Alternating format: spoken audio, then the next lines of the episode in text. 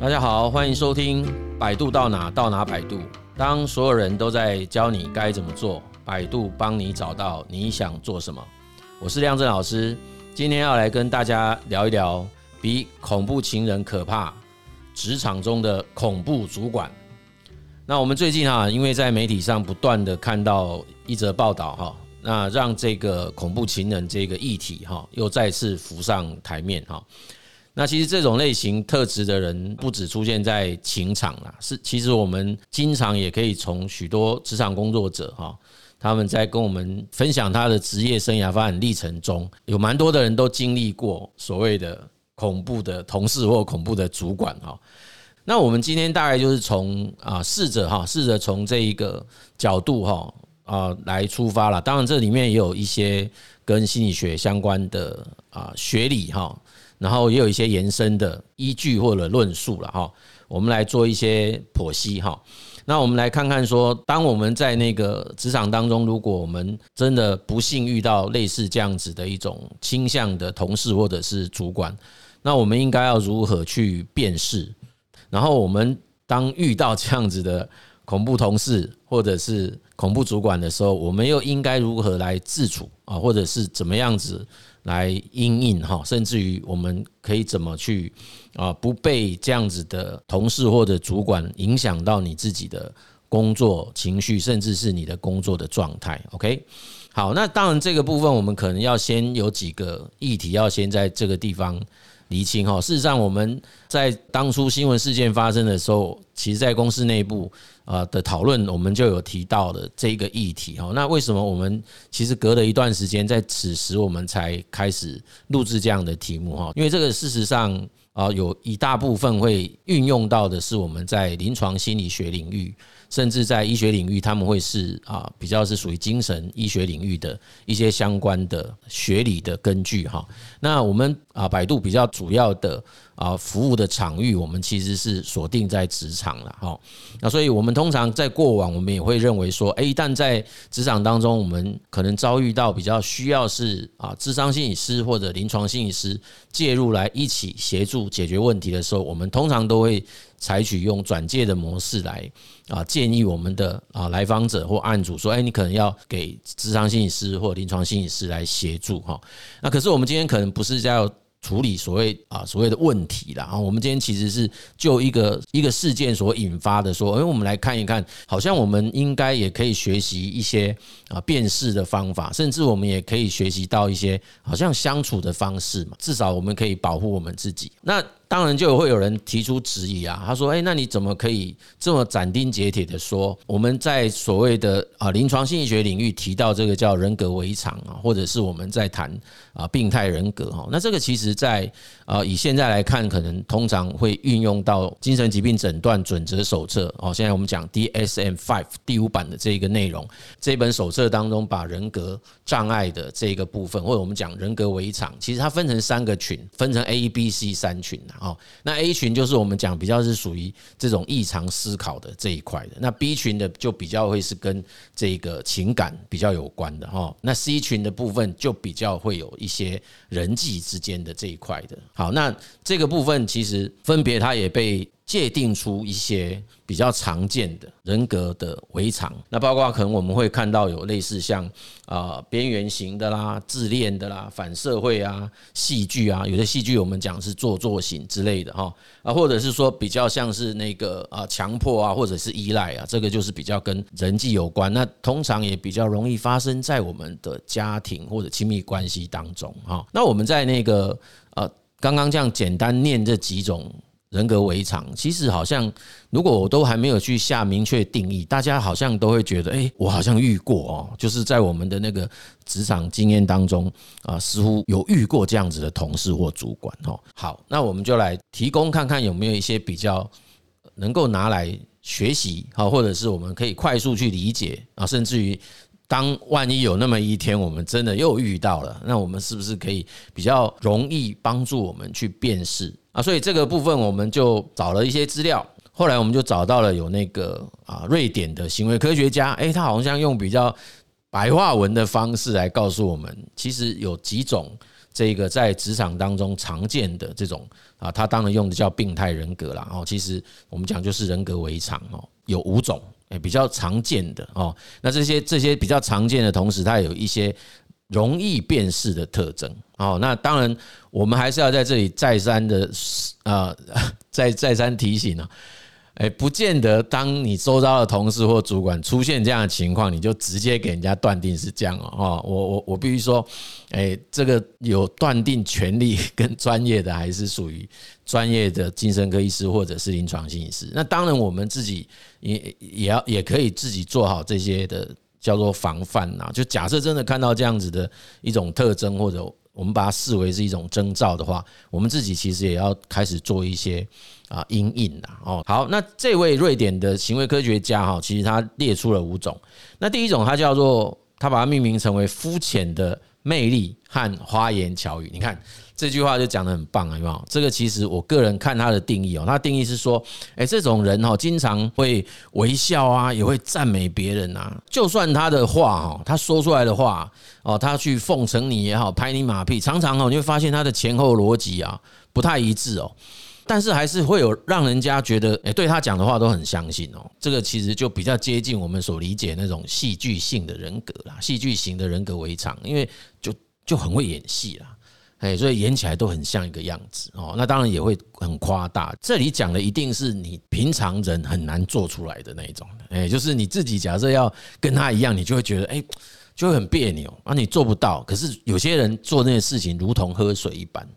哎，那那种你就是可能要特别小心小心一点哈。那当然你会发现这一类型的啊人格围常的人，就是那个波动很大，一一下子就对你超级好的不得了啊。另外一块就是会有非常激烈的情绪反应，甚至是暴力行为。然后当暴力行为出现以后，然后又马上一个翻脸，又可能甚至在跪在你面前苦苦的哀求啊，那个希望你原谅他等等。这就是我们讲的 bipolar，这是一种非常边缘性的，就是。大好大坏这种人格违常哈，好，这个是我们第第一个看到，就是叫肤浅的魅力跟花言巧语。但这位瑞典的科行为科学家第二个他讲到叫过度的高估自己。那这个过度高估自己，用我们常听到的话叫做自我感觉良好了哦。那当然，过度的意思就是超级自我感觉良好了，可以这样讲嘛哈。那这个就比较像刚才我们从那个手册里面。听到的那种，就这种就是比较像自恋型的人格围场哦。那当然这样子，顾名思义就是极度自恋。那经常吹嘘啦，不管是真实或者幻想的这种事件，觉得自己就是高人一等，不容许其他的人打破或挑战他们自己所制定出来的这些准则，没有错吧？诶，他就是要求你要怎么样你就这样，因为他认为他是至高无上，他定下来这些要求跟规定。我不准你怎样，你就是不准这样，这个你就要特别留意，对不对？那如果是同事，那大家没有什么其他职务上的权利啊，他都敢这样做，那当然你就要很小心了。那有时候主管是因为他拥有着某种法定权利，所以有时候我们会被混淆啦。可是如果太过度了，其实大家还是会感受得到，对不对？所以这个就是要稍微去啊留意一下，然后自己注注意它哈。那第三种这一个。啊，他所提到的在职场中常见的这种病态人格，哈，他称为叫缺乏悔意或者是罪恶感。那这种其实也确实蛮常看见，因为他对于别人痛苦的事情就比较没有那个叫同理心呐。诶，那对很多外在的事情。感觉起来，他也许在形式外表看看起来好像也还蛮热衷去做什么事，可是你仔细去看他在对事件的内涵，他其实是没有太多的感情投入在里面。哈，譬如说公司如果有一些像前一阵子的这种疫情啊，那要做那种人员的人力缩减然后干嘛？你看到有些主管在做那些离职的访谈啊，那个之前的访谈等等，诶，他都好像没有什么太多情绪在里面。那个或者是那个情绪跟他的行为是。不一致的，就感受不到他那种感同身受的那种情感的投入。那这种还蛮常出现在这个职场当中的啦，哦，蛮常出现的。那这个就比较接近我们前面提到的那种反社会型的人格啦，因为他们其实比较不觉得他们做的事情是错的啊，他就永远觉得自己做的事情是对的，即便那件事情。在其他人看起来就是怎么样也不可能去做的事，他都会觉得不以为然，知道我意思哈？OK，那第四种其实是冷酷无情，毫无同理心。这个跟刚缺乏回忆跟罪恶感，事实上我认为是比较接近的啦。哦，就是它是比较接近。那因为这个是一个瑞典那个啊行为科学家他自己所做的分类哈。那其实他应该是用比较大家白话可以理解的啦。那只是说前面那个没有回忆，然后没有罪恶感，是他去做一些比较。我们认为是 negative 的事情，他自己都没有感到任何的困扰，诶，他也就是直接就去做了，诶，对他也不会感，那不会感受到对方那个，那跟底下这个第四种特征是一样，那没有任何的同理心哦。好，那第五个他提到叫做病态性的说谎啊，也就是一样，就是他们说谎跟呼吸一样简单啊，不需要说谎的时候他也要说谎。那其实这几件事，三四五这几件事都很像，诶，都比较接近这个我们讲的。比较有反社会性的这种人格违常，好，所以其实这位啊瑞典的行为科学家，他事实上讲的这个病态人格反而是比较少的哈。我们在这一个啊手册当中所看到的，像那个 B 群的这种跟人际有关的这个人格围场，它其实比较常见，就是那种边缘型的，哦，就是它基本上都是比较出现那种很极端表现的，哦，这种其实蛮常见的哈。好，那今天因为这个题，我们今天的题目谈的是恐怖的主管嘛，所以基本上那个恐怖主管里面，你看你如果遇到是属于边缘型的，边缘型就是那种他一下对你很好，一下子就暴怒，翻脸如翻书一样的哦，你根本摸不清楚他的情绪情况到底是什么，诶，或者是属于这种他今天在做任何事情，他都不会考虑到。你的感受，哎，那其实有些事情根本不应该做，哎，他也真的下真的做下去了，这种的哈，这样子的东的一些主管，我们应该要怎么样子去辨识他，跟怎么样子去应对他？那我想辨识应该这样讲起来就不难的了，你知道吗？因为大家都会觉得怪怪的，那只是以前觉得怪的时候不知道怎么分类嘛，对。那现在我们大概刚才跟大家这样讲，基本上应该就可以大概知道说，哦，原来会有这几种不同的人格围场类型。我们就可以去做一些判断哦。那我还是强调，这种判断不是我们没有专业训练的人可以判断的哈。那只要大家觉得哎不太对劲，这时候我们其实赶快，公司如果有所谓的员工协助方案，那就赶快启动这个员工协助方案哈。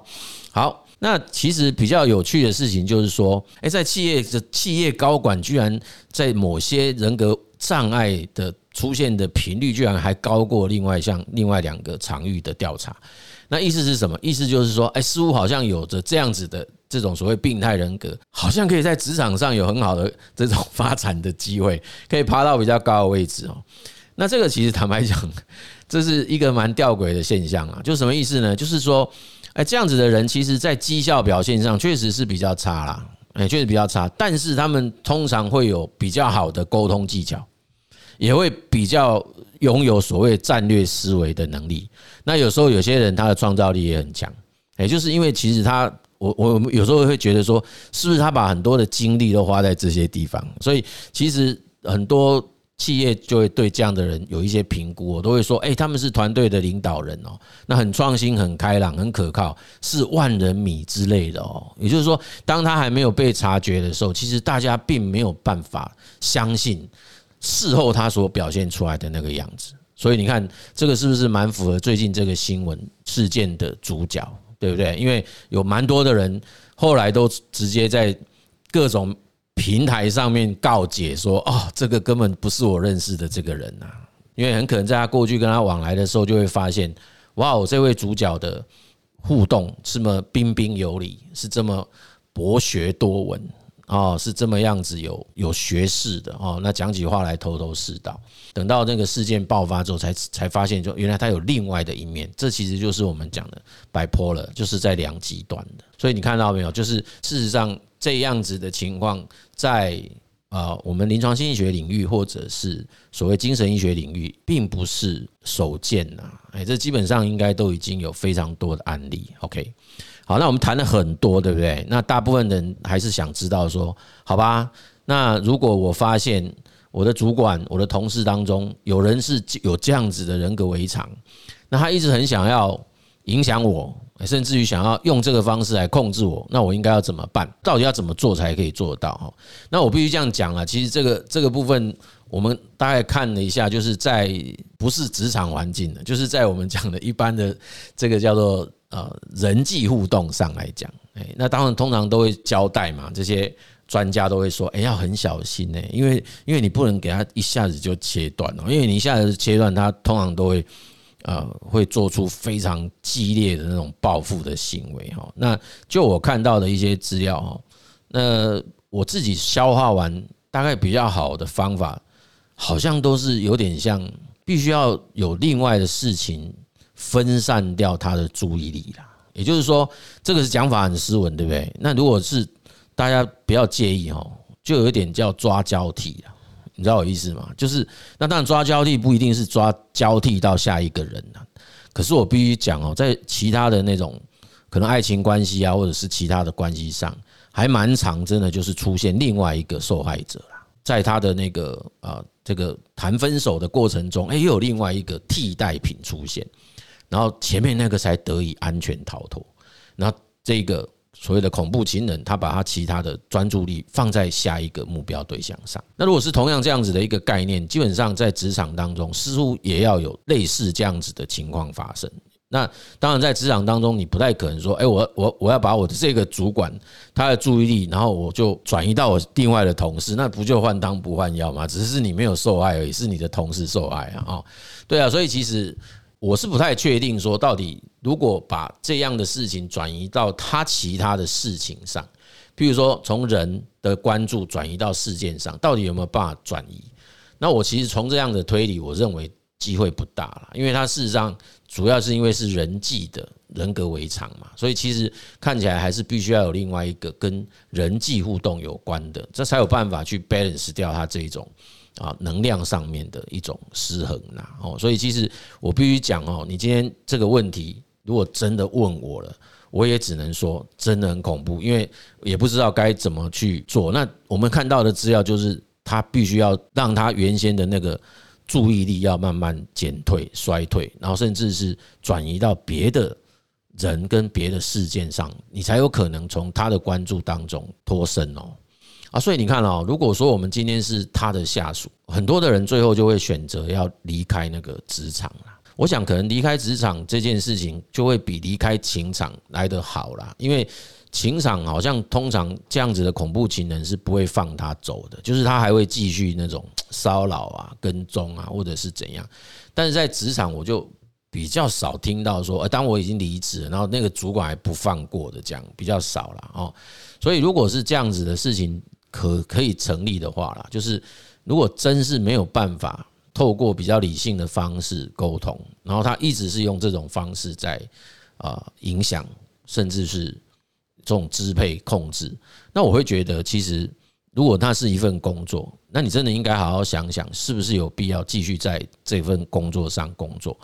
很多人都会跟我讲说，我为什么要这样？因为其实错并不是错在我啊。如果是真的是因为他在人格违常，为什么要由我来负担这个代价？啊，对，这个这个绝对我可以完全接受。那现在的意思就是说，那你要不要在那边跟他耗这个精神？哦，所以如果我觉得是这样了，我们再把那个场景再拉大一点，就今天这件事情，我认为公司他必须有责任出面要来解决。OK，就是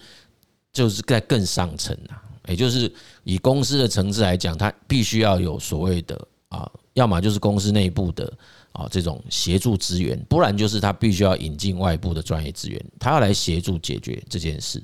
好，要不要让这位所谓的啊恐怖主管得到比较专业的协助，转移他的工作内容或者是职务啊，让他好好的去做一些调整啊，或者是甚至就是去治疗啊。我觉得这个是一个我认为公司责无旁贷的责任呐。哎，那这样的情况就比较不会说哦，我我又又不是我的问题，为什么我必须要去离开他这样子？那假设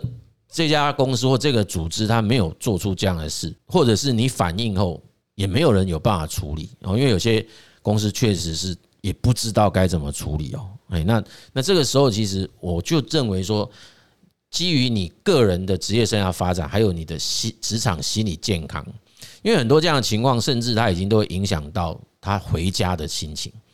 啊，甚至有些都还可能会产生自己个人心理健康的负面影响。那我就觉得那更不值得啊，哎，会更不值得哦。所以这个这个的权衡哈，这个我没有办法替大家做主。那这个是大家必须要自己去做决定。那也就是说，其实出现我们上述讲的这些人格围场，如果他真属实的话，他确实是一个非常棘手的问题。哦，那如果公司不愿意或没有能力，或者也没有察觉，其实我们身为恐怖主管的属部署，能做的事情其实挺有限的啦。我们很难有办法在我们跟他互动的过程当中去改变他，把他变好，不太容易。哎，真的不太容易哈。你说我跑去求神问卜，可不可以？我可不可以请别人来帮忙做法？哎，让我这个主管可不可以改变他？我我觉得那个东西就看你信不信了哈。那如果说你真的有遇到法力很高强的，那说不定也许有机会。我个人觉得，与其这样，不如好好的自己先把自己的后路安排好哈，就是开始做一些转进，然后先确保自己可以那个完好无缺哈的转身呐。哎，这才是我认为是上策。好，那第二个问题就是说，有人就会问说，诶，那到底是因为我的主管是恐怖主管，还是是因为我自己个人的那种抗压性不足啊？那这应该要怎么去判断？那我觉得刚刚我这样解释应该就不难了吧？诶，就是正常的要求啊，或者是正常的管理的一个互动，应该不至于会让你觉得他是一个恐怖主管嘛。对不对？因为通常会让你感觉到有刚刚我们讲的那几种人格围场，那其实他的表现一定是非常出现的非常明显的特征啊，也就我们刚刚讲的那一些嘛，这一定是很明显的特征嘛。哦，所以其实我觉得，以一个成熟的职场工作者，应该不至于会在这一个自己抗压性，或者是我的主管是否真的是有人格违常这件事情上面有一些比较无法判断的情况啦。我我个人认为是因为。你可能一刚开始并不太知道什么什么特征才是这种恐怖主管的一个基本展现哈，所以如果一旦知道了，我就觉得应该是可以很容易去做一些判读了哈。好，那第三个当然也是蛮多人会想问的，就是非常受不了呃恐怖主管就是始终不愿意放过你嘛哦，然后会采用各种情绪勒索啊。诶，比如说指责你很不负责任啊，然后甚至一直换不同的工作给你做啊，用言语的霸凌啊等等之类的哦。那这种情况到底要如何顺利的脱身呢？哦，那我觉得这件事这个的问题跟刚刚第一个问题也是蛮接近的哦，就是说我们还是建议不不以正面去冲突啦，因为你你正面去冲突，通常并没有办法让事情。好转，因为有些人主张说你要比他更激烈，这样，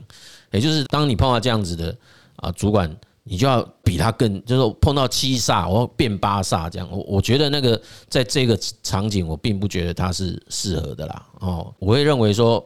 跟我第一回答第一个问题的处事方式很像了。你说那看起来好像我们身为部署的人，好像一直都处于叫做弱势哦。其实就看你用什么态度去看待人际互动了。因为我必须这样讲哦，就是一直用这种模式在对待别人的人，其实他们并不舒服啦，哎，然后他也并不轻松啊，哎，就是我们我们好像感觉起来好像，哎，他用这种方式在对待他的同事，对待他的部属啊，好像是呃很有权力，然后他他好像对待完以后他得胜了，然后他好像沾沾自喜，洋洋得意，其实不会啊，因为事实上这种内在能量的消耗其实是蛮大的啦。哦，那当然，如果他是属于我们刚刚讲那种反社会性的，那很可能他也没有这种自觉啦，没有这种自觉的这种主管，他采用这些方式，他当然也不会替你感觉到伤心啊，也不会觉得你有什么痛苦的事啊。那他没有没有任何感觉，就你自己跟他，就像很多人来跟我在那个咨询的时候，然后我们问他怎么这几年的工作都这么不顺遂啊，那怎么不愿意再重新回职场？那多半都会听到很多的人分享他过去在职场上被霸凌的经验。OK，那有时候我就会我就会问他说：“哎，那你你还有跟那些霸凌你的人联系嘛？”那当然他们都会都会露出不可思议，我怎么可能？我怎么可能会跟他联络？我说没有啦，我不是，他们不是说联系啦，我只是说你有没有再去侧面了解他们现在过得好不好啊，或者是怎样？我说没有啦，我我不可能会去了解这个东西。我说那你想象一下，他知不知道你现在是这么样子的痛苦啊，受到影响？那几乎每个都跟我讲说，他应该不知道吧？我说对啊，那他不知道你那么难过，那么伤心，结果你自己仍然停留在这样子的状态，结果他他依然故我的过他的日子。那你觉得这样子到底谁占了便宜？也就是说，他在那当下他霸凌你了，然后他得逞了。可是那件事情并没有结束啊，他始终仍然在持续着霸凌。可是那个霸凌并不是因为他喽，而是因为你承接了这一套能量，然后继续不断的在让自己沉浸在那样子的啊心理状态下。哦，那当然我不是说要让自己责怪自己啊，而是说我们总得要开始去面对这件事情，因为他原先给你的影响的那个力量来源已经很久了，已经不见了。可是现在仍然存在在心里面的，捡起它的跟